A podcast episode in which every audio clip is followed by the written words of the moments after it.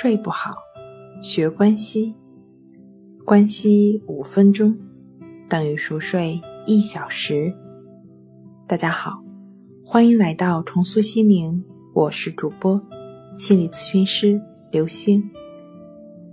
今天要分享的作品是为失眠买单的愤怒。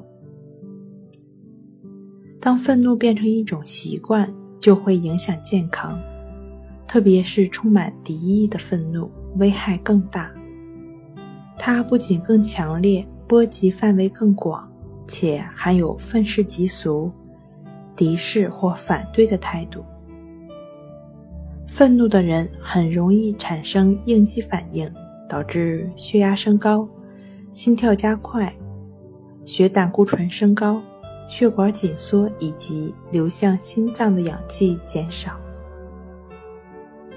愤怒的人也需要花更长的时间才能从应激反应中恢复过来。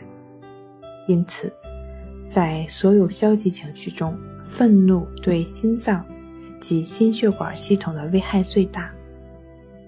研究表明，怒气冲天、满怀敌意的人患心脏病，心脏病发作的风险较高，而减少怒气与敌意。则会减少心脏病复发的可能性，也可能预防心脏病。长期的发怒与怀有敌意也会弱化免疫系统，不利于身体健康，甚至可能危及生命。雷德福·威廉姆斯博士在杜克大学进行的研究中发现，怀有敌意的人。在二十五年内死亡的几率是其他人的三倍。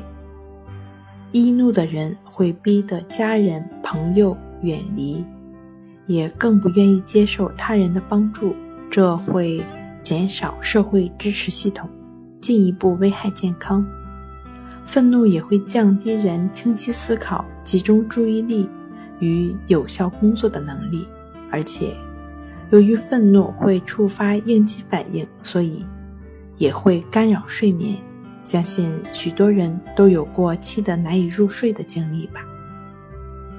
好了，今天跟您分享到这儿，欢迎关注我们的微信公众账号“重塑心灵心理康复中心”，也可以添加 s u 零一一二三四五六七八九。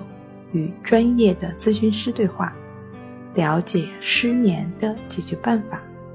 那我们下期节目再见。